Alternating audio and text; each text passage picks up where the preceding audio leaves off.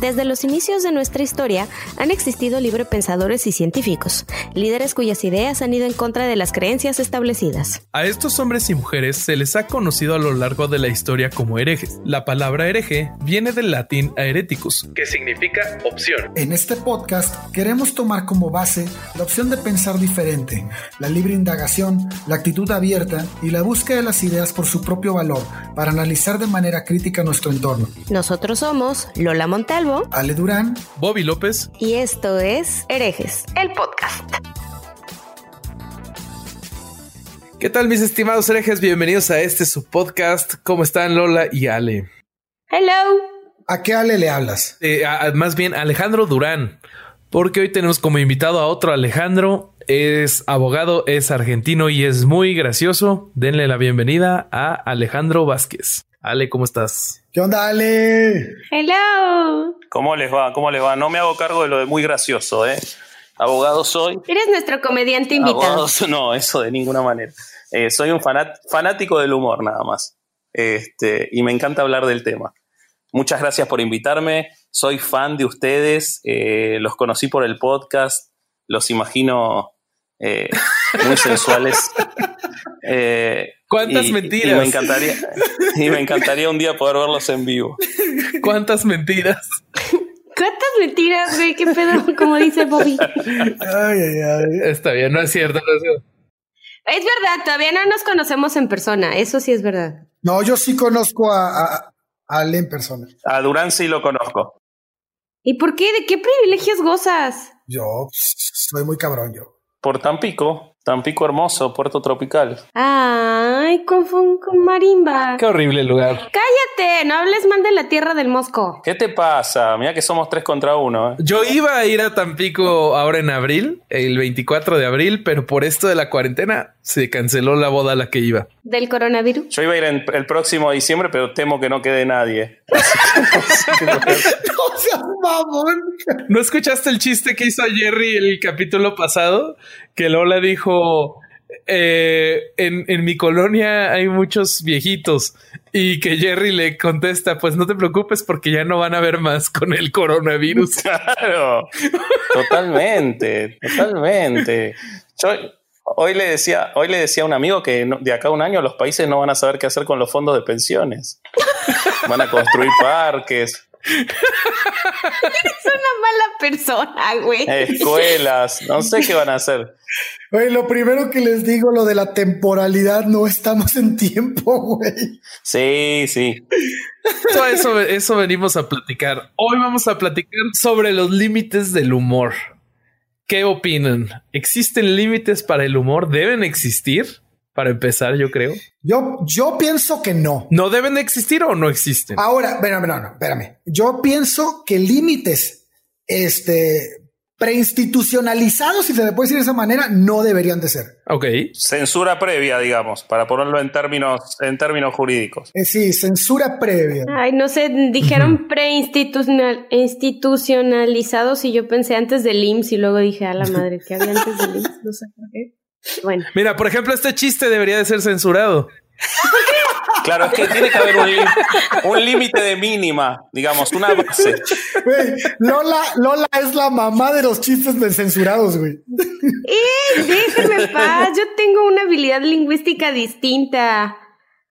Lo que pasa es que no me entienden, ese es todo su pedo. Somos capacitistas, eso es lo que pasa.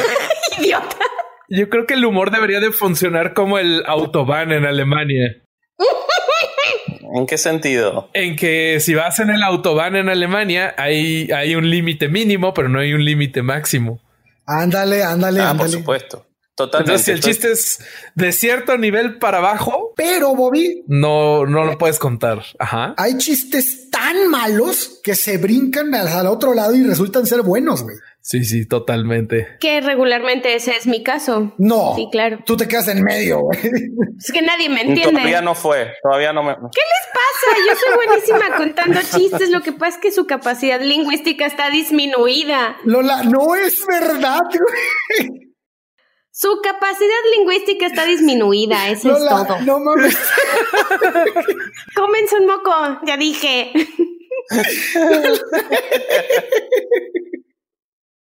A ver, yo, perdón, yo, creo que eh, desde ya que no puede haber límites eh, eh, prefijados y tampoco creo que pueda haberlos posteriormente, porque los límites posteriores en el humor para lo que dijo uno son límites prefijados para el que venga después. Claro. No sé si se entiende. Este, yo. Sí. A ver, ¿por qué no? Mejor elabora para que no nos quedemos con la duda.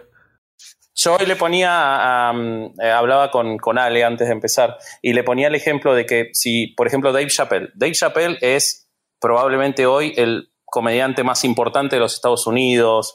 Eh, es buenísimo. Eh, le acaban de dar el premio más importante para la comedia de los Estados Unidos, que solo se entregó 22 veces y se lo dieron a él. El tipo es un genio pero su humor es un humor eh, fuerte y crudo y muy vinculado a, eh, al racialismo, a, las diferencias entre negros y blancos en los Estados Unidos.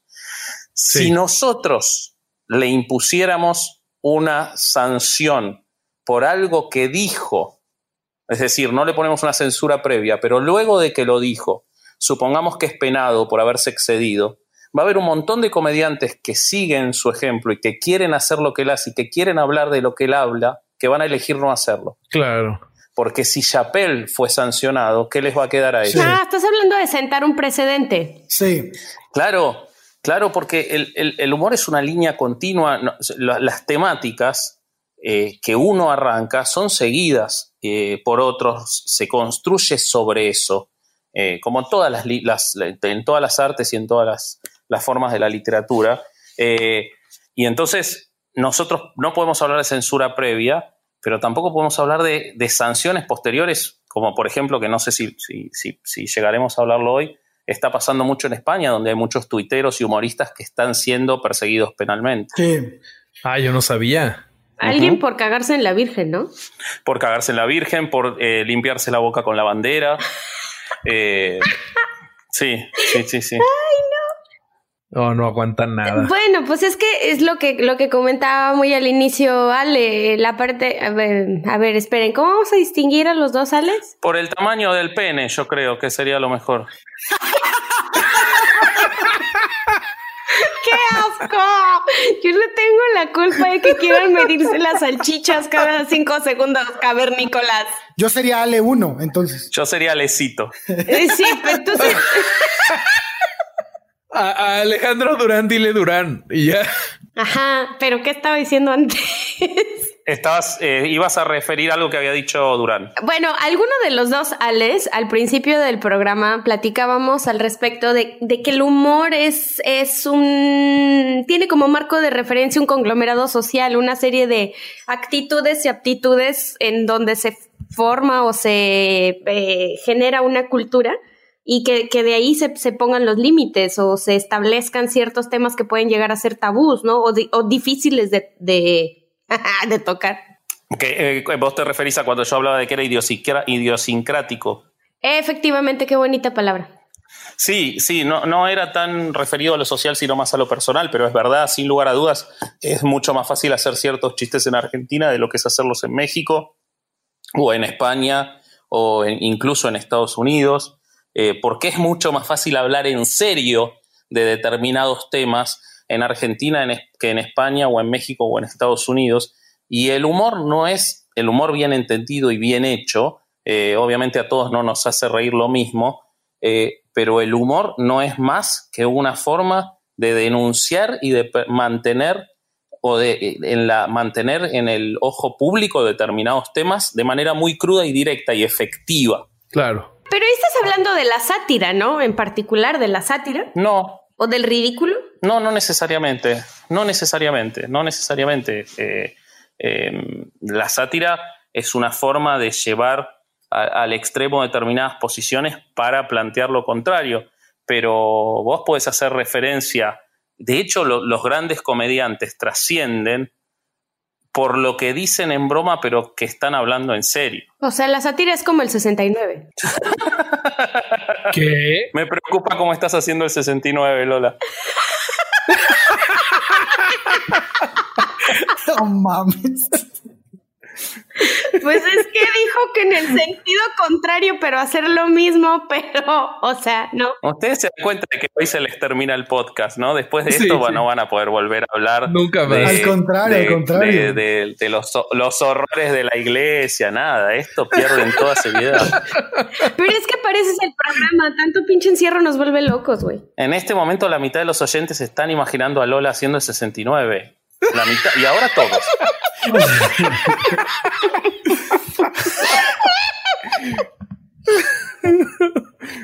Híjole, yo, yo, estaba en la segunda mitad. Oye, Ale, retomando un poco lo que estabas diciendo, este, el, el video del stand-up de Sarah Silverman que nos mandaste en el chat, me, llamó mucho la atención. Te voy a platicar lo que yo percibí del, del, stand-up de ella. Toca temas sumamente delicados, que, que, hasta cierto punto podrían ser o son un tabú. Sin embargo, te voy a platicar algo. A mí, me, a mí se me hizo interesantísimo el stand-up. No me reí una sola vez, pero lo disfruté muchísimo. ¿Por qué?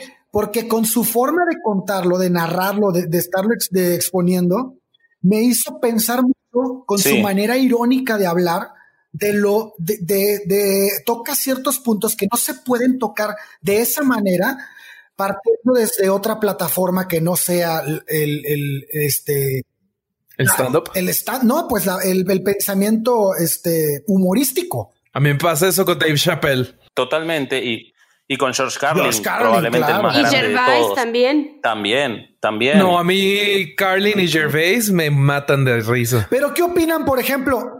¿qué, opinan, por ejemplo, de Mau Nieto? Es un comediante, es un estandopero mexicano, es de Ciudad de México, hizo unas, una serie de chistes respecto del, del, del, no me acuerdo si eran, si era el machismo, era algo, eran chistes machistas. Pero entonces y a él lo, tumbaron en redes. Y entonces él dice, bueno, ¿y por qué? Híjole, yo solo por su bigote no lo puedo tomar en serio. No, pero, yo no lo conozco. No lo conozco. No, pero no lo conozco. Bueno, pero no importa, o sea, no tiene nada que ver el, el, este, si lo conocen o no. Simplemente el, el punto es que la gente lo tumbó del, del, de, de, de, las redes. O sea, no lo tumbó, pero lo, lo, atacó demasiado. ¿Pero por qué, Ale? ¿Por qué, por qué lo atacaron? ¿Qué dijo? Pues hizo chistes así como de, como el que hace, el que hace, el que hacemos de repente de, de vete a la cocina, así te cuenta. Mándame a la cocina, Ale, como se debe hacer. Ándale, ándale. Ah, yo, yo, les tengo un, un, ejemplo que lo tengo bastante fresco. Este Ricardo Farril, en creo que es su último especial, hace un chiste sobre pedofilia. Y lo que hace, lo que dice es que estaba en un parque en, cuando está contando el, el, relato del chiste y dice que ve a un niño y que se empieza a masturbar o que se le para, algo así. Y este, y lo repite como cuatro veces. Entonces la gente de eso se súper ofendió. Igual lo estaban intentando tumbar de todos lados y eh, gente ofendida por todos lados. Entonces, sería similar. Yo, yo que, eso tiene que ver mucho con lo que ya comentamos en eh, pláticas previas del timing. Del timing, de cómo se prepara eh, un chiste, qué, qué, tiene que hacer un comediante eh, para poder tener esta sincronía, para que realmente sea chistoso sin ofender a nadie. Porque platicábamos con los patrones eh, al respecto de, de, cómo el mexicano puede ser muy sentido, pero después de un periodo de luto se ríe hasta de su mamá. Entonces... Sí, eh, yo eh, igualmente me parece que, que, el, tiempo, el tema del timing tiene que ver con la calidad del humor. Claro. No tiene que ver con si por eso debemos limitarlo o no. Claro. un chiste puede ser malo, un chiste puede no tener el timing correcto. De hecho, eh, volviendo al, bloque de Sara Silverman, que, yo les mandé, que se los mandé, son 14 eh, minutos para los que están escuchando. Está en YouTube, es un resumen. Ahora después voy a buscar de cuál de sus, o, después le paso a Bobby el, eh, la referencia de cuál de sus, de sus Les ponemos el link en, en la descripción. Sí, y en el cual ella hace un ejercicio que es decir los chistes más desagradables que pueda decir, muy bien contados, fuera de timing absoluto, y funcionan. Funcionan porque son buenos y porque están bien hechos. y sin duda son ofensivos para el que quiere ofenderse, porque la ofensa es una, no, es un, no es, no es una, un, concepto ni un criterio objetivo, es una subjetividad. Yo me puedo ofender por algo que a otro le causa gracia. Eh, y ese timing eh, lo único que va a hacer es que masivamente pueda ser más aceptado, pero no quiere decir que no haya una minoría a la que le cause gracia en el mismo momento en el que está ocurriendo, ¿Qué es lo que en general le pasa a los comediantes? A los comediantes no se les ocurre el chiste transcurrido un, ciclo de tiempo, se les ocurre en el momento en el que está pasando la tragedia, pero eligen no contarlo para cuidar ese chiste y para que les sirva después con un público mayor. Eh, pero aún si se contara en el momento, creo que plantear límites porque el tiempo no fue el adecuado, el famoso too soon de los americanos, eh, yo creo que, creo no, estoy convencido que es, eh, es inadecuado y es violatorio de, nuestra libertad de expresión y, además es inocuo porque lo único que va a lograr es que esos chistes se trasladen a un lugar más subterráneo pero sigan existiendo. Eh, justo sobre estos límites que estás diciendo, Ale, estaba escuchando em, un clip de una conversación que tuvieron Sam Harris con Ricky Gervais en el que Ricky le dice a Sam que em, el humor es una parte de cómo pensamos y si se empieza a limitar el humor, se empieza a limitar el pensamiento. Y eso siempre va en contra de la sociedad. Pero Bobby, eh, fíjate, fíjate cómo en todas las sociedades totalitarias, una de las primeras cosas que se persigue es a los humoristas. Claro. A los periodistas y a los humoristas. Eh, lo hizo, bueno, es muy famosa la frase de Hitler cuando en el 33 eh, los comediantes, la mayoría del mundo del espectáculo de Berlín, de los cabarets, que era el mundo del espectáculo de Berlín, eran judíos y ellos se agrupan ante la persecución que están teniendo, que todavía no es la persecución eh, sobre sus vidas, sino que es sobre su trabajo.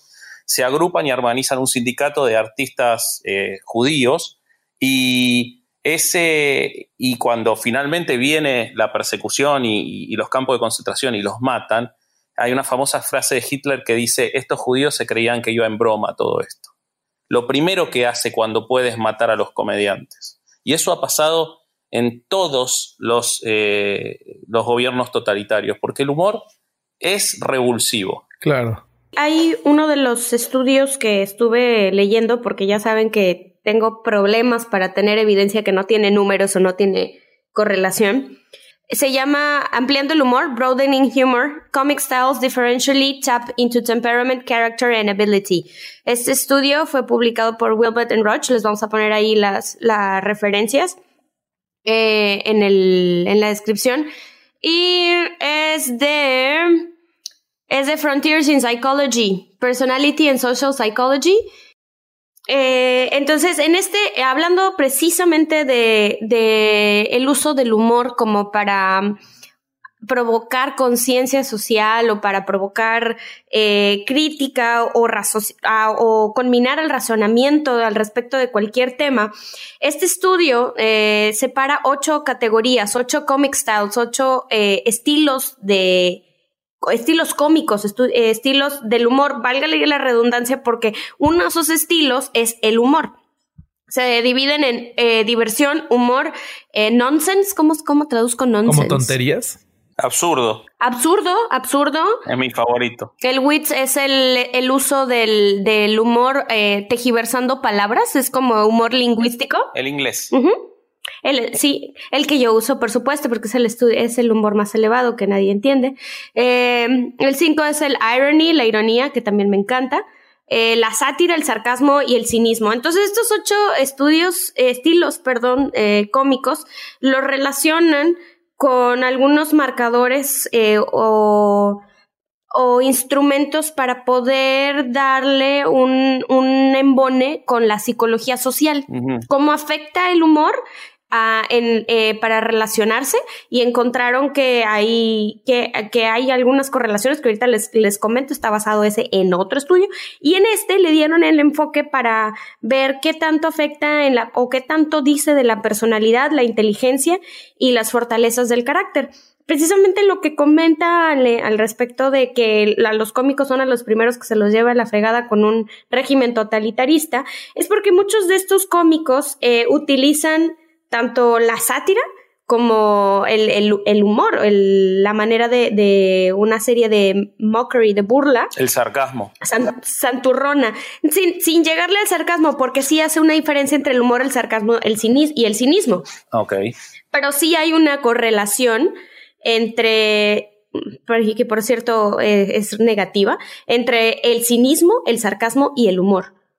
No sé si tiene sentido lo que estoy diciendo. O sea, hay una diferencia lingüística ahí. El humor es diferente al cinismo y al sarcasmo. Precisamente, la sátira y el humor comparten que hay una cierta eh, bondad moral al respecto, porque persigue hacer lo que comenta Ale, una reflexión al respecto de un tema o alguna situación regularmente política y pues por eso se los carga pifas, ¿no?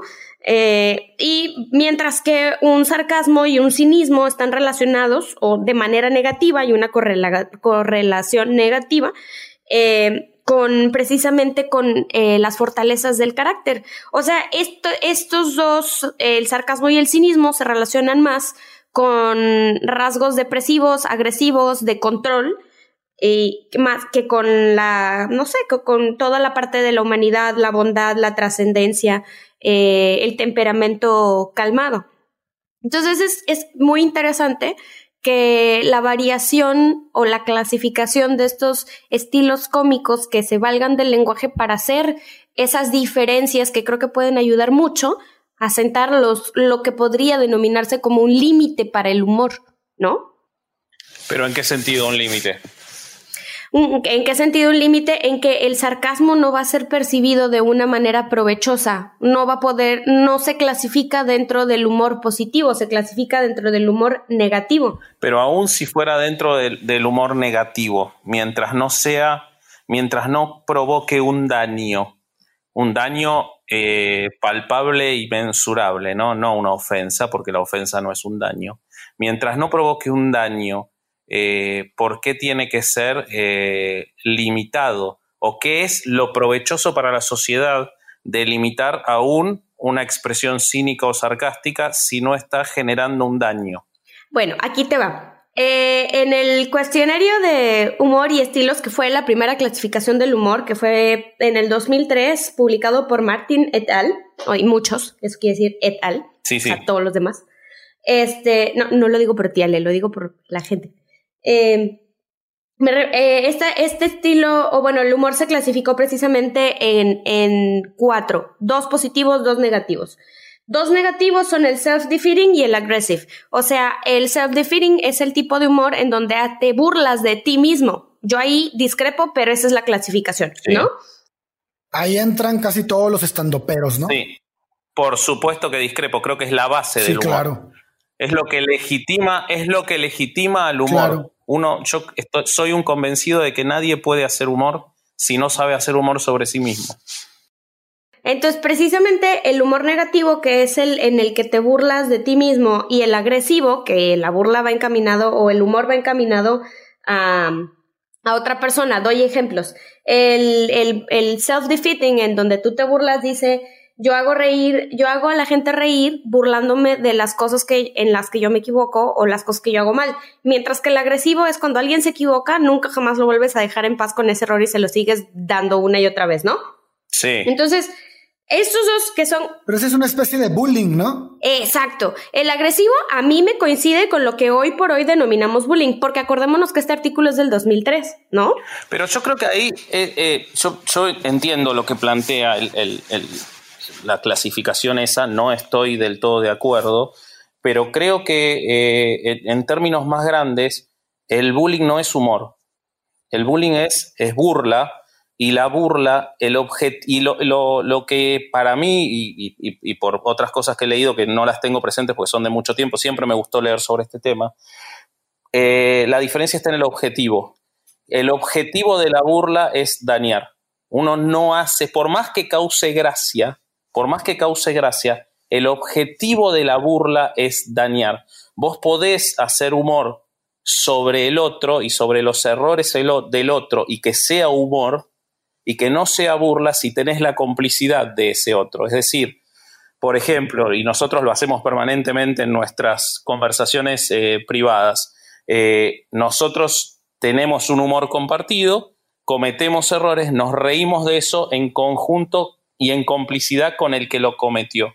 Eso no es una burla porque no se está buscando dañar. En cambio, cuando vos lo haces sin la complicidad del otro, cause gracia o no, tu objetivo no es causar gracia, el primordial. Puede causar gracia eh, accidentalmente porque yo le puedo decir a alguien, eh, tus orejas son gigantes, no hay ningún chiste en eso y es una burla igual.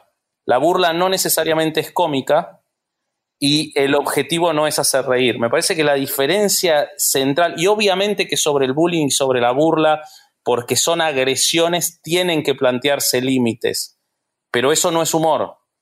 Me parece excelente esa aclaración, precisamente porque el artículo menciona que la gente que, que, se refiere a sí mismo con, con, esta parte de burlarse de ellos mismos, sobre todo en adolescentes, niños y personas eh, que están todavía en las etapas, eh, las primeras etapas de la universidad, desarrollan conductas depresivas que se detectan con el uso del tipo de humor en el que se, eh, se autoflagelan de alguna manera. Sí. Esos son los estudios, esos son los números, y sin embargo, yo sí soy, yo soy fiel creyente que inclusive este tipo de humor en el que tú mismo te burlas de ti, te ayuda Totalmente. pues a pasártela mejor y a generar empatía. Totalmente. Eh, no solo eso, creo que uno se conoce más a partir y puede limitar mucho su ego a partir de la autocrítica humorística. Es una buena forma de vincularse con, con el resto, eh, baja barreras eh, y además creo que eh, la cuestión de la depresión o todo eso habría que ver si es el único factor determinante o si no existiría igual sin eso, ¿no? Me parece que eso es importante también determinarlo. Sí, yo también creo que a esos estudios les falta un poquito de carne eh, en ese sentido. Oigan, eh, ahorita con la plática que decía Ale de, de, las, de la política, ¿no? Que estaba tocando el tema de cómo censura la, el humor. También lo vimos muchas veces con la, con la iglesia, ¿no? Y a mí lo que me, me hizo acordarme ah, con, el, con, el, con el tema de Ale, me hizo acordarme mucho de aquella película de Sean Connery de En el nombre de la rosa, ¿se acuerdan? Sí, claro. Ah, sí, buenísimo, Ale. Al, final de la película tienen una conversación en la día cuando están entre los libros, ¿no? Y que no se ven, que nada más están gritando.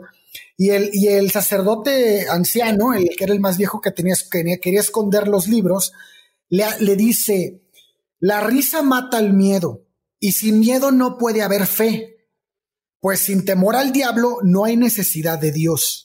A mí se me quedó súper grabada esa frase que se avienta. Se avienta es un poquito más largo el, el, el, speech que se avienta, pero es súper interesante porque te abre la cabeza y te dice, a ver, es verdad, güey. O sea, cuando, Totalmente. Cuando, tú tienes opción a ver las cosas de manera cómica, de ver las cosas con un sentido del humor, las, la, la, la, forma de entender lo que está sucediendo cambia rotundamente. O sea, es, es, otro, es otra forma de percibir la información que me parece que esa es la razón más importante por la que yo considero que el humor jamás debe ser censurado de ninguna manera. De ninguna manera. Entonces, hablando de humor, como lo estamos eh, conceptualizando ahorita, ¿no? Ya dijimos, ya lo diferenciamos de la burla y estamos hablando del humor en el cual tratas de tocar un punto de otra manera, ¿no? Ya más como análisis. Sí. Exacto. Pero es que aparte hay otro punto que es eh, que, para mí es, determinante y por eso para mí no podemos eh, ni siquiera elegir cuál es el humor bueno o el humor malo para decidir si valen la pena ser censurados o no. Eh, porque después de todo la, limitación es, censura, ¿no? Eh, que es eh, em, el, hecho de que quién determina qué es ofensivo y qué no. ¿Quién determina, cuando ya tenemos claro que no hay un daño, ¿quién, quién, quién es el que puede juzgar dónde están esos límites? Y cuando esa persona a la que le dimos la facultad de juzgar dónde están esos límites decide que los límites son cada vez más estrechos, ¿qué vamos a hacer si le dimos esa facultad? Eh, creo que la masa es de gente es eh, normalmente la que decide. No creo que deba de ser así, eh, pero pues así es como sucede y es como muchos comediantes muchas veces dicen que ya no pueden hacer shows en, en, universidades, por ejemplo, en Estados Unidos, que muchas veces empiezan a hacer un chiste y se les denuncia de, de homofóbicos o de racistas o cualquier cosa. Entonces, eh, depende de que, para qué público están haciendo eh, cierto tipo de broma, tienen que arreglar sus bromas y, componerlas de tal forma que peguen. Y por eso vemos que los comediantes, por ejemplo, por, citar solo a uno, eh, Billboard lo, lo, dice muchas veces en su podcast, que la creación de bromas es todo un proceso. Que, o sea, desde que la escribes hasta que la empiezas a probar con pequeñas eh, amistades, audiencias hasta que ya se les da un gran show y que es todo un proceso. Pero pues sí, la masa es al final la que decide, ¿no? Bueno, pero si lo, ahí me parece que hay que hacer una diferenciación interesante, que es si lo, si lo decide la masa como consumidora, es decir, y ha pasado muchísimo. El humor de hoy, no, no tengo tan claro este punto en México, pero puedo hablar de lo que pasa en la Argentina. La Argentina es un país con mucha tradición de humoristas, históricamente el humor hasta hace muy pocos años estaba muy vinculado al machismo.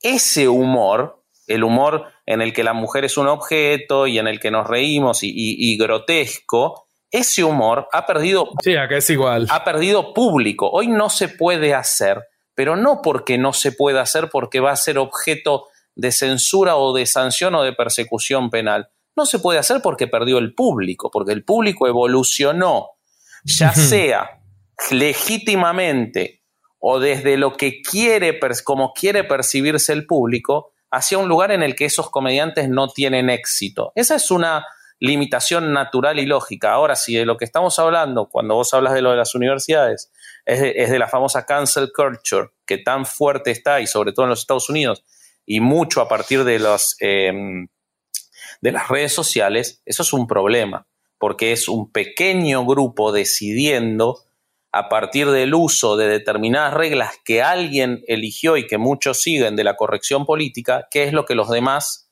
pueden o no escuchar. Y ahí estamos hablando de censura. Creo que vale la pena eh, dar una pequeña definición de cancel culture, porque yo es un término que conocí hace muy poquito. La cultura de la cancelación es un fenómeno reciente que surge como reacción a aquello que nos parece problemático o nos produce una gran indignación. Se trata de hacer desaparecer o cancelar lo que consideramos injusto o inadecuado, de modo que no tengamos que lidiar con ello. Sí, o, sea, es como un poquito evasivo este tipo de, este tipo de censura, ¿no? O sea, ¿por qué? Porque te causa escosor de alguna manera, en lugar de ponerte a analizar por qué es que te causa escosor o por qué es que te molesta, solamente lo baneas. Yo, yo no lo veo como evasivo, yo lo veo como tiránico. Totalmente, totalmente. Sí, es, es distinto, es distinto. Porque eres, eres juez y eres parte. Ay, no, explíquenme, explíquenme porque de veras no entiendo. O sea, la, la, persona indignada, por, voy a poner un ejemplo de alguien que, le cae mucho odio aquí en México. Chumel Torres hace un chiste que no le gusta a la gente. Eh, hizo uno hace poquito de que dijo que eh, una señora eh, parecía cricosa, o sea, que como que se, drogaba y a la gente le cayó malísimo el chiste y en vez de, bueno, y, lo que empezó a hacer la gente es a llamar a que se bloqueara, eh, eh, la gente empieza a llamar al lugar donde trabaja eh, la persona que hizo X chiste para que lo corran y muchas veces las empresas doblan las manos y esa, esas personas se quedan sin trabajo. Es la presión social, ¿no? Más o menos lo que le ocurrió a Platanito. Mm. Ándale, Platanito. ¿A qué? ¿Quién es ese? Ese es un gran ejemplo. Platanito es un cómico mexicano que durante una, este, un show que hizo para gente en, una, en un show privado, para gente muy selecta, él decide contar un chiste de la, de la, este, ¿cómo se llama? De la guardería ABC. De la guardería ABC. Entonces, esta guardería ABC, todos sabemos que se quemó, que hubo niños que fallecieron, sí. Entonces, él hizo un chiste como del pollo rostizado. Yo me acuerdo del chiste. Refiriéndose a los niños. Entonces. Ese fue el último chiste y es una reacción a eh, el enojo que genera el primer chiste que él hace. Él hace tres. Y él, eh, eh, el primero que hace, él dice, ¿lo puedo, puedo decir el chiste que dijo? o todavía no está el tiempo pasado para.? No, yo creo que si estamos hablando de este tema, se puede, se puede decir. A, mí me hace reír, pero porque no estoy en la, situación en la que ocurrió eso. Podría no hacerme reír, eso no quiere decir que no lo tenga que contar él. Que me haga reír a mí o no, es, es solo algo que me importa a mí. Pero a mí me hace reír. Él dice, ¿qué, ¿saben de qué se murió Michael Jackson? Se murió cuando se enteró que se quemó una guardería. Ese es el primer chiste que hace eh, Platanito. Cuando lo abuchean, cuando lo abuchean, ahí él responde con dos chistes más. Eh, uno que eh, dice, eh, bueno, ya no se rían de esos pobres niños al pastor, ese es el segundo. y el tercero es, él dice, ya no se pueden ir a comer a Kentucky Fried Children. ¡Ah, la bala se bañó! Bueno, ese chiste le costó su carrera, esos chistes le costaron su carrera, pero aquí hay algo muy interesante. Él, con, él, acudió a un show privado en donde esa información, lo que se dice ahí, no debió de haber salido de ahí porque era un show para gente así, tal vez escogió muy mal su público y, muy mal el lugar, porque tengo entendido que fue en la misma ciudad donde sucedieron los hechos. Ah, la no manches. Y entonces eligió muy mal, tuvo una elección muy mal para contar el chiste. Y al poquito tiempo, ¿no? Porque muy probablemente, sí, pues no me acuerdo muy bien qué, qué tiempo fue, pero muy probablemente si cuenta ese chiste en Yucatán, un año después, probablemente la gente se hubiera reído pero entonces, el, lugar, el contexto, todo lo que está sucediendo, además aquí pasa algo, lo graban en el show, cuando no estaba permitido la grabación, lo graban y lo suben a Internet. Y en Internet lo despedazan.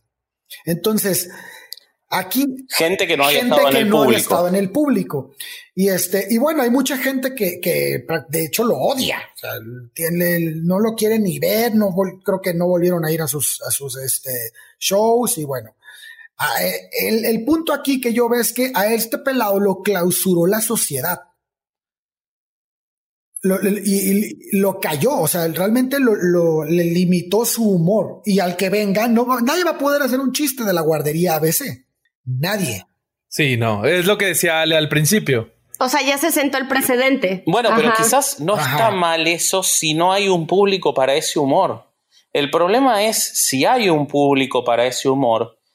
Eh, y porque cuál es una, una, característica de la cancel culture es que no es la masa de la sociedad. Hay un grupo muy menor que existió siempre en la historia, muy vocal, y que hoy tiene las herramientas. ¿Qué pasa? Por ejemplo, cuando, eh, cuando se cayó el Challenger, como hablábamos antes, eh, entre que cayó el Challenger en los Estados Unidos, que para, si, no lo recuerdan, en el año 86, el primer transbordador espacial eh, explota al, momento en que tiene que iniciarse el despegue, mueren, mueren astronautas y mueren civiles en un experimento que estaba intentando la NASA de llevar civiles al espacio entre, el, entre que pasó eso eh, en el libro eh, Ja, que, lo estábamos citando para los patrones, no sé si lo nombramos acá, pero después voy a, voy a acompañar la cita. En el libro Ja se hace un estudio en el que el autor determina que se demoraron solo 17 días entre que explotó el transbordador, que en ese momento fue una de las peores tragedias de los Estados Unidos, y que se empezaron a hacer los primeros chistes. Y se recibió esa cancel culture. Pero ¿qué pasa? En ese momento eran llamadas por teléfono y hate mail, correo, correo físico. Era algo que las empresas podían elegir eh, omitir y nadie se iba a enterar. Hoy con las redes sociales es imposible. Es imposible evadir a esos tan vocales. te subes a Twitter y todos te leen. Claro, exactamente. Entonces, eh, la situación sigue siendo una situación que yo veo de censura, porque no creo, quizás en el caso de, ABC en particular puede ser que sí, pero en general no tiene que ver con la masa, sino que tiene que ver con una pequeña, un pequeño porcentaje muy vocal. Que es lo que pasó, por ejemplo, con, con James Gunn, el director de, de, Guardians of the Galaxy. No sé si conocen el caso. Eh, sí. No, ¿qué pasó? Cuenten. Eh, el director de James Gunn, un, gran guionista y, director de cine americano, principalmente de superhéroes, viene del cine independiente, pero un tipo con un sentido del humor muy fino, muy gracioso, un gran tuitero, dirigió Guardians of the Galaxy 1 y 2 con mucho éxito y cuando eh, salió la segunda, varios grupos de derecha encontraron viejos tweets con un cierto sesgo homofóbico de este director, denunciaron eso, grupos muy minoritarios pero muy vocales, y Disney tomó la decisión de echarlo. ¿Qué cosa? Sí, así, ah, eso pasó. Ante la decisión de Disney de echarlo, cientos de miles de fanáticos empezaron a protestar. No solo eso, sino que los actores dijeron que no iban a filmar Guardians of the Galaxy sin él. Y no solo eso, sino que Warner lo contrató para hacer la nueva versión de Escuadrón Suicida y terminaron volviendo a contratarlo para hacer Guardianes de la Galaxia 3, lo cual demuestra que esos grupos de la cancel culture no representan, en la mayoría de los casos, al grueso de la sociedad, ni siquiera los propios consumidores. Pero eh, se, se, fijan, se fijan que aquí hay como una un cierto parecido con lo que platicábamos en temas anteriores de la desinformación. O sea, la gente agarra información fuera de contexto, la difunde y le da un giro e, evidentemente favoreciendo a la opinión o al, a lo que sea que quieren expresar para, para fregarse al otro. Claro. O sea, es, es, como todas estas teorías conspiranoicas de Bill Gates en donde están tratando de fregárselo porque el pobre hombre tiene siete o diez años tratando de hacer una, una cosa mundial, un, un summit mundial para que se puedan prever y, se puedan tener estrategias para atacar pandemias. Y justo cae una pandemia un par de meses después, ¿no? O sea, son coincidencias que la gente dice, no, es que tiene que haber algo detrás y se van y se agarran información y la sacan de contexto y le dan giros para que favorezca su, su opinión, ¿no? Y, y entonces el resto de la gente que no se toma la molestia de investigar de dónde salieron esos tweets viejos para lo que comentas de, de Guardianes de la Galaxia 2 o eh, cualquier otra cosa, vamos, van y no, no investigan y difunden la información a lo güey. Entonces, ¿cómo el humor, o sea, como el humor también se ve ahí, se, se lo llevan entre las patas? Algo que es totalmente inocuo. Eh, no, pues yo no estoy tan de acuerdo con que se saque de, de mm, que se saque de contexto necesariamente eh, una pieza de humor o un tweet, porque muchas veces pasa, como en el ejemplo que les estaba dando hace rato de Ricardo Farril, que te puedes echar el especial completo y de todos modos te vas a ofender de ese chiste. Y creo que lo que en realidad pasa en muchos de los casos, no voy a decir si en todos o la mayoría, porque la verdad es que no sé, es que la gente le da un valor exagerado a sus sentimientos. Totalmente. Y si estos sentimientos son heridos, la gente cree que tiene eh, este derecho a reclamar por, por eh, esa herida eh, emocional. Ya, ya, ya, ya, ya te entendí. Sí, creo que tienes razón. Pero, pero a la gente, pero a la gente siempre, siempre le ha gustado este callarte cuando lo que estás diciendo no le favorece o le molesta. O sea, la primera, la primera reacción de la gente en, en, en, ciertos grupos es cállate, ¿no? Lo vemos en cuestión de religión, lo vemos en cuestión de, o sea, no había una razón para no verlo en cuestión de humor, ¿no? Entonces, este, es una reacción que es parte de su naturaleza. Y entonces aquí está, hay un tema bastante, bastante jugoso que podemos explotarlo súper bien, porque el, el, ver el comportamiento social en ese aspecto nos habla mucho de en qué sociedad nos estamos desenvolviendo y por qué sucede así. Sí, yo, yo quiero agregar sobre eso porque esto sí me ha pasado personalmente. Bueno, mi humor ustedes saben que es bastante negro. Eh, no, no, no, no me gusta el grotesco, pero sí, sí el humor, el humor negro y, me gusta un poco descolocar al otro. Eso es parte de lo que me hace reír.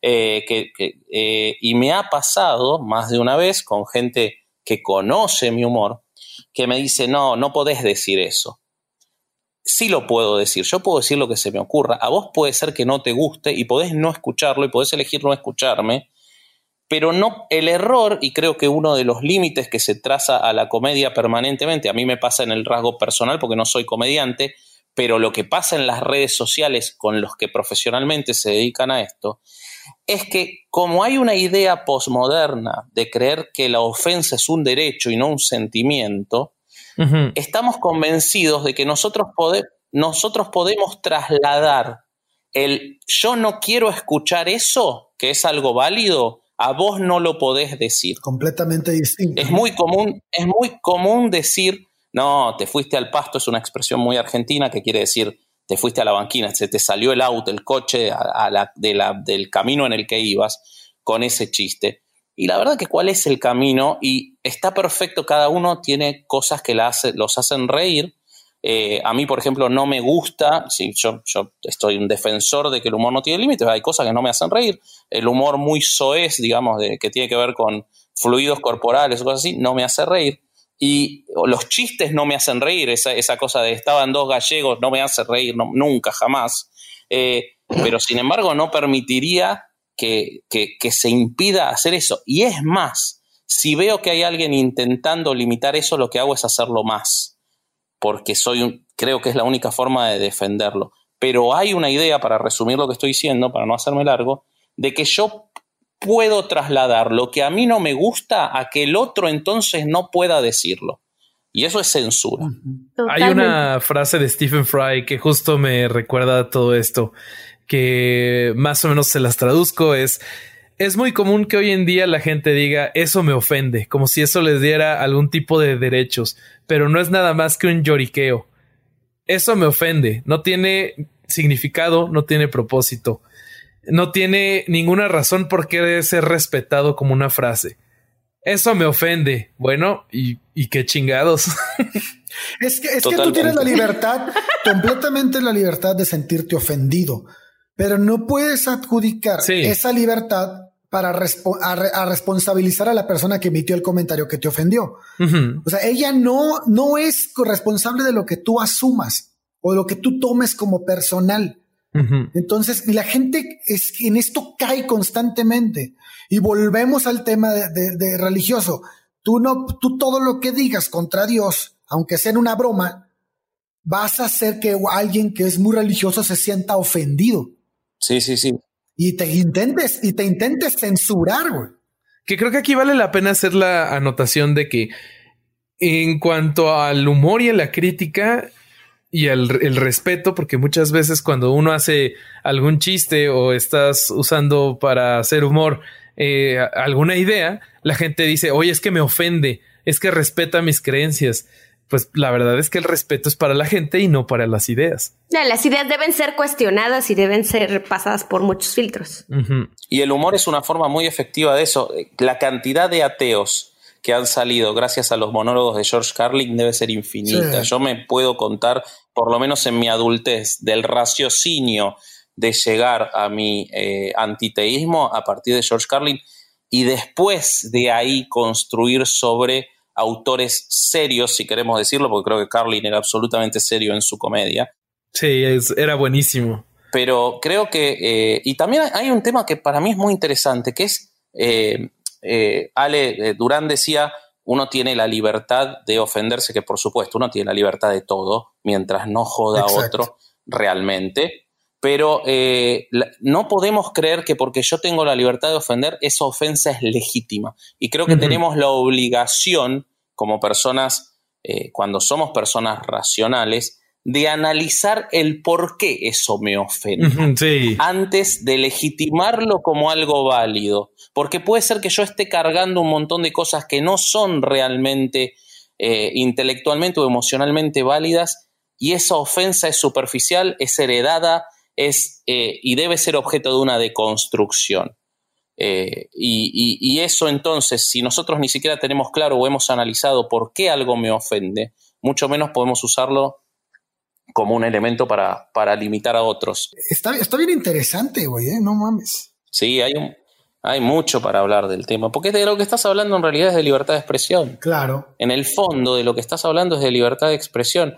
Cuando vos eh, pretendés eh, ser quien regula el humor, en realidad lo que estás pretendiendo es regular una de las fuentes de, de comunicación social. ¿Sabes qué está bien interesante, Ale? El punto de la empatía. Mucha gente me decía en Facebook, es que necesita, es que es importante tener empatía. Si tú cuentas un chiste que va, que sabes que va a afectar a alguien, no estás siendo empático. Ah, caray. Hay un punto con eso, hay un punto con eso. Yo hoy lo hablaba con un amigo porque le conté que iba, estaba tan emocionado de hablar con vos y con Lola y con Bobby que lo conté eh, con un amigo y se planteó una discusión interesante que es que me dice, bueno, pero es vos que siempre estás diciendo cosas y que siempre tratás de, correr el límite, eh, si vos vas a un lugar y le decís a alguien, eh, el ejemplo fue este y lo voy a repetir. Hola Rafa, si escuchás un abrazo. el ejemplo fue este. Vos estás haciendo un chiste sobre el coronavirus y una de las personas que te escucha se le murió el padre de coronavirus. El chiste no va a funcionar porque todo el mundo se va a sentir incómodo. Entonces yo le decía, bueno, primero hay que ver dos variables de eso. Si yo estoy haciendo ese chiste entre yo que no soy humorista profesional, estoy hablando de mí, el humorista profesional lo hace ante un teatro, con lo cual no tiene ninguna obligación de conocer las situaciones personales de cada uno. Pero si yo lo estoy haciendo eh, y sé que a una persona se le acaba de morir el padre de coronavirus y yo hago un chiste sobre eso, estoy yendo a la burla. Yo, yo me estoy pasando al otro lado porque yo estoy atacando eso con conocimiento. Entonces no estoy haciendo humor, sino que estoy agrediendo. Ahora, salvo que conozca la complicidad de la otra persona. Ahora, si yo no lo sé y yo hago el chiste y la persona me dice, no, eso me ofende porque se murió mi papá, no es un problema mío. Y en, el primer caso falta empatía totalmente y la empatía es necesaria y yo debo guardarme eso si soy empático con la otra persona a la que conozco y sé que pasó algo. Ahora, en el segundo caso en el que yo no lo sé, estoy en un, no sé, en un casamiento en el que me sientan con desconocidos y yo hago un chiste, el que está mal en ese caso, según mi punto de vista, es el que ante un chiste que no está dirigido a él, se lo toma como personal y dice, eso me ofende. Ese es el que está rompiendo un código social que el otro impuso, que es el de contar una cosa jocosa ante personas en las que honestamente no estaba esperando esa situación, me parece a mí, ¿no? Yo creo que ahí entra mucho la madurez emocional que tiene esa persona y la inteligencia emocional que se maneja, que era lo que les decía muy al inicio del programa, o sea, la generación que no se detiene a analizar el por qué le pica algo eh, en lugar, y en lugar censura, ¿no? O sea, ese tipo de gente francamente debe ser muy infeliz porque la vida es un chiste. Sí, totalmente. Totalmente. Que gran parte del humor está basado en el absurdo que es la vida. Cuando uno se ríe de la muerte, cuando uno se ríe del incendio de ABC, cuando uno se ríe de la... Eh, yo hago muchos chistes, hice muchos chistes, se los hice a ustedes sobre lo de Marcial Maciel y el capítulo. Uno no se está riendo de esas cosas espantosas. Uno está tratando de lidiar en su cerebro con la idea de lo ridículo y de lo espantoso y de lo absurdo que es todo. Y una de las formas de lidiar es transformar ese, es exhibir ese absurdo con un chiste. Nadie se ríe de la pedofilia, la pedofilia no es graciosa.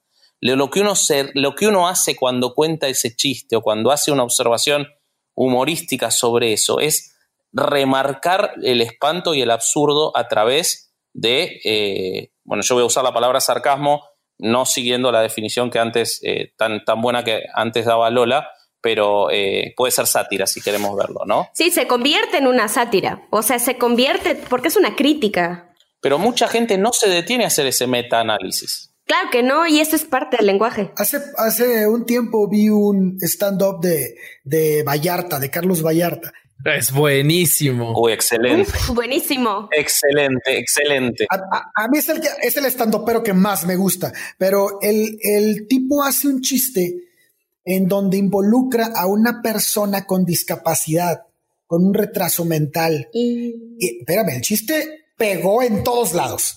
Pero fíjate, él dice, yo estaba, yo entré a un show, iba acompañando a un pelado de mucho más rango y yo iba como de abrir, para abrir o algo así.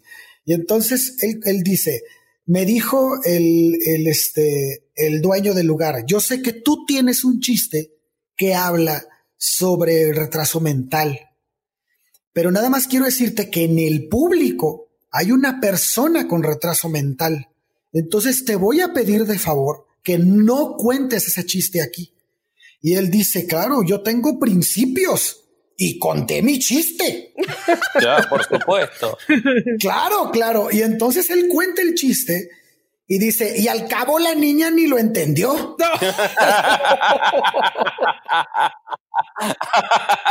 Chihuahua. Y, y, entonces dice, sí, sí, sí, sí, y, y todo el mundo me va a crucificar por lo que hice, ¿verdad? Pero nadie está poniendo atención en lo verdaderamente importante. ¿Qué hace una niña con retraso mental de esa edad en un bar de Tlalnepantla, güey? O sea, y, nadie está volteando a ver lo realmente preocupante, güey. Y es, a mí me gusta mucho la comedia de él y de repente hace muchos chistes de este tipo, pero, pero fíjate lo que te está haciendo ver, güey. O sea, me, me, se me hace una persona muy inteligente para, para hacerte entender cosas que no había una manera de decirte lo mejor que el, que el, que el humor, güey. Bueno, ¿sabes quién, quién me parece a mí que es brillante en eso? A Bobby, con Bobby no coincidimos en este comediante, pero para mí Anthony Jeselnik es un genio. No sé si lo conocen todos, conozco. sé que Bobby sí. Anthony Jeselnik es una persona cuyo, cuyo objetivo es ponerte en un lugar en el que vos no creías jamás que te ibas a reír de algo y hacerte reír. Ese es su único objetivo. Lo que vimos de Sarah Silverman, pero llevado a un extremo. Okay. Y funciona. Funciona. Es espantoso lo que dice y muy gracioso.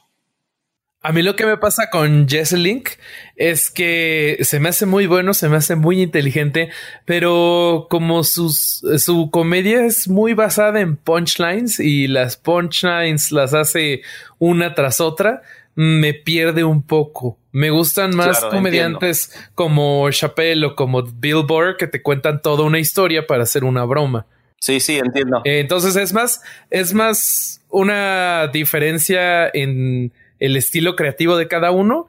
Estética, digamos. Que en el, en el tono de la comedia, el tono me parece que lo hace muy bien. Ahora, hay un punto bien que, que me gustaría tocar ahorita con, con, ustedes y es las credenciales del cómico. Toca lo que quieras. las, las, credenciales del, de quien está haciendo la comedia. O sea, si tú tienes a un pelado que sus credenciales son de humor negro y acudes a su show y te sientes ofendido en su show, perdóname, pero el problema lo tienes tú, compadre. O sea, si tú no soportas el humor negro y sabes de antemano que esa persona hace humor negro, pues te va a tronar el changarro, o sea, estás mal. Y, y, es, y, es, y eso pasa. Creo que ahí volvemos un poco a la cultura de la cancelación, ¿no? Totalmente. Porque muchas veces pasa que alguien de esos que, que, sabe que no le va a gustar o que es probable que no le guste, va al show, escucha el chiste, lo tuitea y todos sus amigos que tienen ganas de ofenderse dicen, ah, mira, es que Vallarta, que ni lo conozco, nunca he visto sus shows, ni siquiera en Netflix, hizo ese chiste y yo me voy a ofender y ya todos, hashtag cancel Vallarta o lo que tú quieras. Ay, esa gente me da mucha flojera, en serio. Como lo que pasó aquí en Querétaro, ¿no? De Vallarta, que no lo dejaron hacer su show. Ah, sí es cierto. Sí, güey, porque su show Pobre se llamaba de ti que Dios. no lo pudiste ver. Ya sé, ya tenía los boletos comprados y, y, el, y el, show. ¿Pero por qué lo cancelaron? Ah, porque el show no se llama Dios está muerto. Pero pues hay libros también que se llaman así, o sea, no es como que la idea original es de él. Los libros directamente nos llegan a Querétaro, entonces con eso no hay problema. Sí, sí, en Querétaro no hay libro. eh, yo, yo eh, por mi parte, lo, lo, que, a lo que eh, fundamentalmente cuando yo propuse el, el tema, en, cuando el, el, podcast hereje en Facebook puso qué temas le gustaría hablar, yo propuse este tema. Creo que solamente por eso me invitaron este, y porque no. Ceci, está, Ceci estaba ocupada traduciendo. Pero este, eh, yo lo, lo, único que para mí es importante, más allá de que a mí me gusta y yo me río, por sobre todas las cosas el humor a mí me hace, eh, o, o los humoristas y, y, los grandes guionistas de humor, yo los disfruto porque me hacen reír, pero también me han hecho pensar en miles de cosas y son revulsivos y tratan temas que otros no tratan, como Ricky Gervais, cuando, por, por poner un ejemplo y búsquenlo, como Ricky, Ricky Gervais cuando cuando se ríe de Kathleen Jenner, que es maravilloso y es brillante. Buenísimo. Todos saben quién es Kathleen Jenner. Kathleen Jenner antes era Bruce Jenner. Estoy haciendo lo mismo que hizo Ricky Gervais, por lo cual lo, juzgaron tan fuertemente, que es Dead Name Him eh, o Her. Eh, es una mujer trans que antes era un competidor olímpico, muy famoso cuando era Bruce Jenner, eh, padre de, las... Fue hasta comentarista y todo, ¿no? Claro, claro. y él, cuando todavía era él, en febrero del año 2015 tiene un accidente de tránsito en el que mata a una mujer prácticamente por responsabilidad de él, si bien se cerró civilmente y no se llegó a condena penal. En abril de 2015 se declara eh, mujer. Sí. Entonces Ricky Gervais, eh, inmediatamente después de eso, en los Globos de Oro, dice, eh, bueno, ya que está Kathleen Jenner y estamos muy contentos de que esté Kathleen, claramente ha hecho mucho por por, este, por las mujeres trans, no tanto así por las mujeres al volante, dice él. Este, lo que él está expresando en ese chiste no se está riendo de una mujer trans. De ninguna forma, de hecho, Ricky Gervais es un defensor de los derechos individuales a, a rajatabla. De lo que se está riendo es de la hipocresía y del abuso de los estándares de la corrección política, que es un gran enemigo de él, él dice que el principal alimento de la comedia es la corrección política porque te obliga a romperla. Eh, de lo que se está riendo es de que una persona puede haberse salido con la suya gracias a que se declaró mujer dos meses después de haber matado a otro. Entonces, eh, el humor hace eso y es muy importante que no pretendamos, y cuando yo hoy veía a todos los que decían que sí tiene que tener límites, me gustaría que me dijeran quién los puede determinar y de qué forma, porque si nosotros le ponemos límite a la comedia, estamos limitando la libertad de expresión, y la libertad de expresión es el derecho sobre, no, no te diría que es el derecho más importante, porque el derecho a la vida, por supuesto, es más importante, pero sin libertad de expresión, el derecho a la vida está en riesgo, el derecho al trabajo digno está en riesgo, los derechos de la infancia están en riesgo, porque porque no podemos denunciar. Sí. Entonces, eso es para mí, eh, eso es lo que a mí me ocupa, más allá de que a mí me gusta el humor muy ácido y muy negro y por eso no quiero que lo limiten tampoco, ¿no? Desde un lado egoísta. Y porque me gusta hacerlo también. Sí. lo sabemos. sería, sería muy triste que en algún momento nos quitaran el humor. Sí, totalmente. Yo creo que yo me quedo con que en mi vida el humor juega un rol esencial. Eh, cuando quieres comunicar algo a gente a la que no le interesa ni remotamente el tema del que tienes que hablar, regularmente lo mío es biología, ciencias, cosas consideradas como aburridas, lo mejor que puedes hacer es buscarle el lado humorístico y eso abre muchísimas muchas mentes, muchas cabezas, te hace que te volteen a ver. También la manera de reírte de las tragedias y de de las babosadas que uno hace a diario o que yo hago a diario, para mí es el pan nuestro de cada día. O sea, no, no cualquiera tiene un récord de chocar con, con puertas de vidrio como el mío. Y, me encanta, me río de mí misma cada rato, mucha gente no se lo toma bien, pero bueno, eh, creo que como a mí hay muchas personas que, que, el humor los ha rescatado de un montón de, de situaciones. Y a, a, propósito de, a propósito de albóndigas, eh, quiero mandar saludos a compañeras mías que me han acompañado chocando con puertas de cristal. Adriana Rito y Violeta, Carla, Mariana, Sinaí, Marisa, Karina, Tamara y a un reciente amigo que se llama Carla Tilano, porque yo nunca mando saludos en ningún programa y hoy los condensé. Gracias. Pero estamos en la conclusión. Ya concluí, compañeras del humor, esa es mi conclusión. Ok, ok. ¿Ya ven que se hizo chistosa?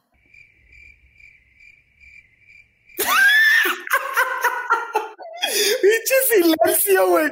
Pinche silencio.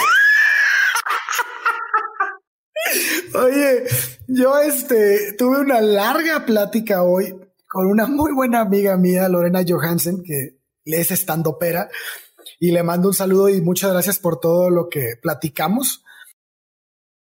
Oye, ¿dónde podemos ver su, stand-up? Ah, bueno, déjame ver cómo se llama el stand espérame, dame chance. Bueno, mientras tanto yo le quiero mandar un, saludo a mi cuñado Juanelo, que gracias a él los conozco, ya que estamos mandando saludos y como probablemente no vuelva a aparecer en el podcast, eh, gracias Juanelo, te debo, te debo mucho y entre otras cosas esto. Chance y hasta ni siquiera vuelvas a poder asomar la cabeza en algún lugar público en México después de esto, Ale.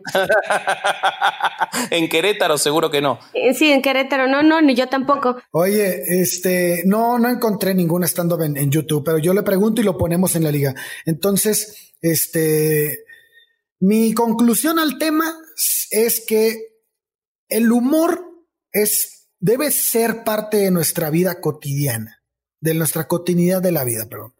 Y, y, es, un, es una válvula de escape que tenemos frente a las circunstancias tan complicadas, tan tristes, tan este, difícil difíciles de sobrellevar que, que nos acontecen día con día. Entonces, yo pienso que más que quitarlo, tenemos que aprovecharlo. Y mucha gente este, no, no, no quiere ver esto o no lo alcanza a ver. Es una herramienta que nos debe ayudar más que molestar y este, pues la libertad de expresión siempre debe estar por encima de, de, todo, ¿no? Seguro. Sí, totalmente de acuerdo contigo. Creo que yo lo que le propondría a la gente es que intente retar los límites internos que le pone al humor y que intenten eh, ver algún especial de comedia, eh, alguna película que no les haya llamado la atención por humor y que la intenten ver con ojos frescos y no con ojos de quererse ofender. Por mi parte, me encantaría que si alguien nos escucha, que intenten ver alguno de los especiales de Billboard. A mí me encanta y se me hace buenísimo. Si ustedes tienen alguna recomendación, también. Dave Chappelle, Louis C.K. Claro. Anthony Jeselnik, Sarah Silverman, George Carlin, cualquiera de esos desafía, desafía los límites de lo que pensamos que está bien que nos riamos y lo plantean de manera que nos reímos mientras lo pensamos.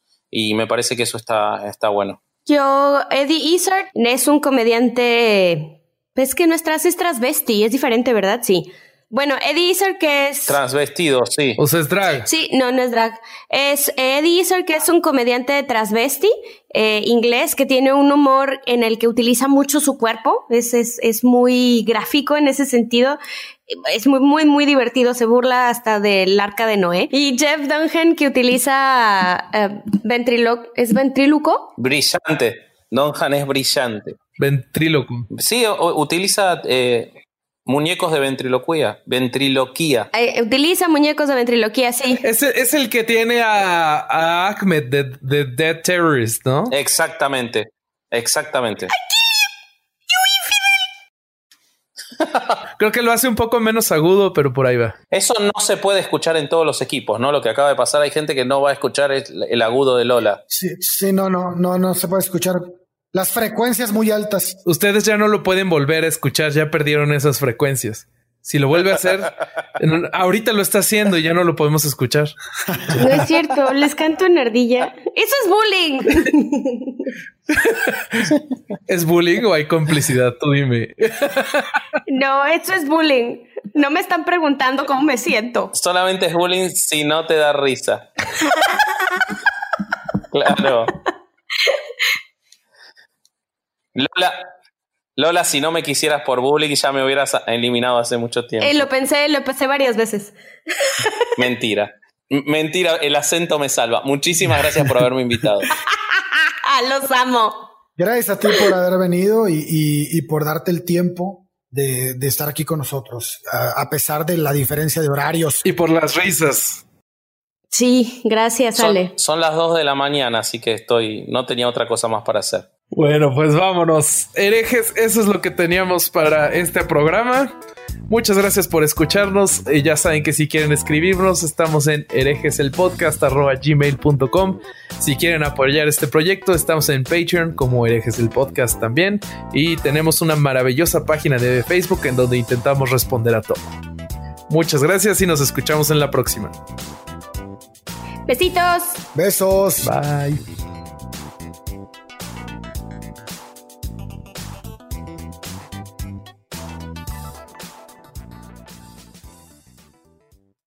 ¿Estás listo para convertir tus mejores ideas en un negocio en línea exitoso? Te presentamos Shopify.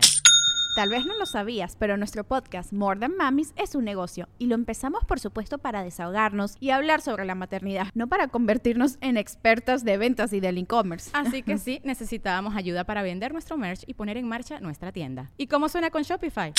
Llegó otra venta. Shopify es la plataforma de comercio que está revolucionando millones de negocios en todo el mundo. Ya seas un emprendedor desde tu casa o desde donde sea, Shopify es la única herramienta que necesitas para iniciar, administrar y hacer crecer tu negocio sin dificultades. Con Shopify puedo gestionar pedidos, envíos y pagos desde cualquier lugar, brindándote toda la información y estadísticas de tus ventas al detalle. Regístrate para un periodo de prueba con tan solo un dólar al mes en shopify.com barra sonoro, todo en minúsculas. Ve a shopify.com barra sonoro para llevar tu negocio al siguiente nivel. Shopify.com barra sonoro.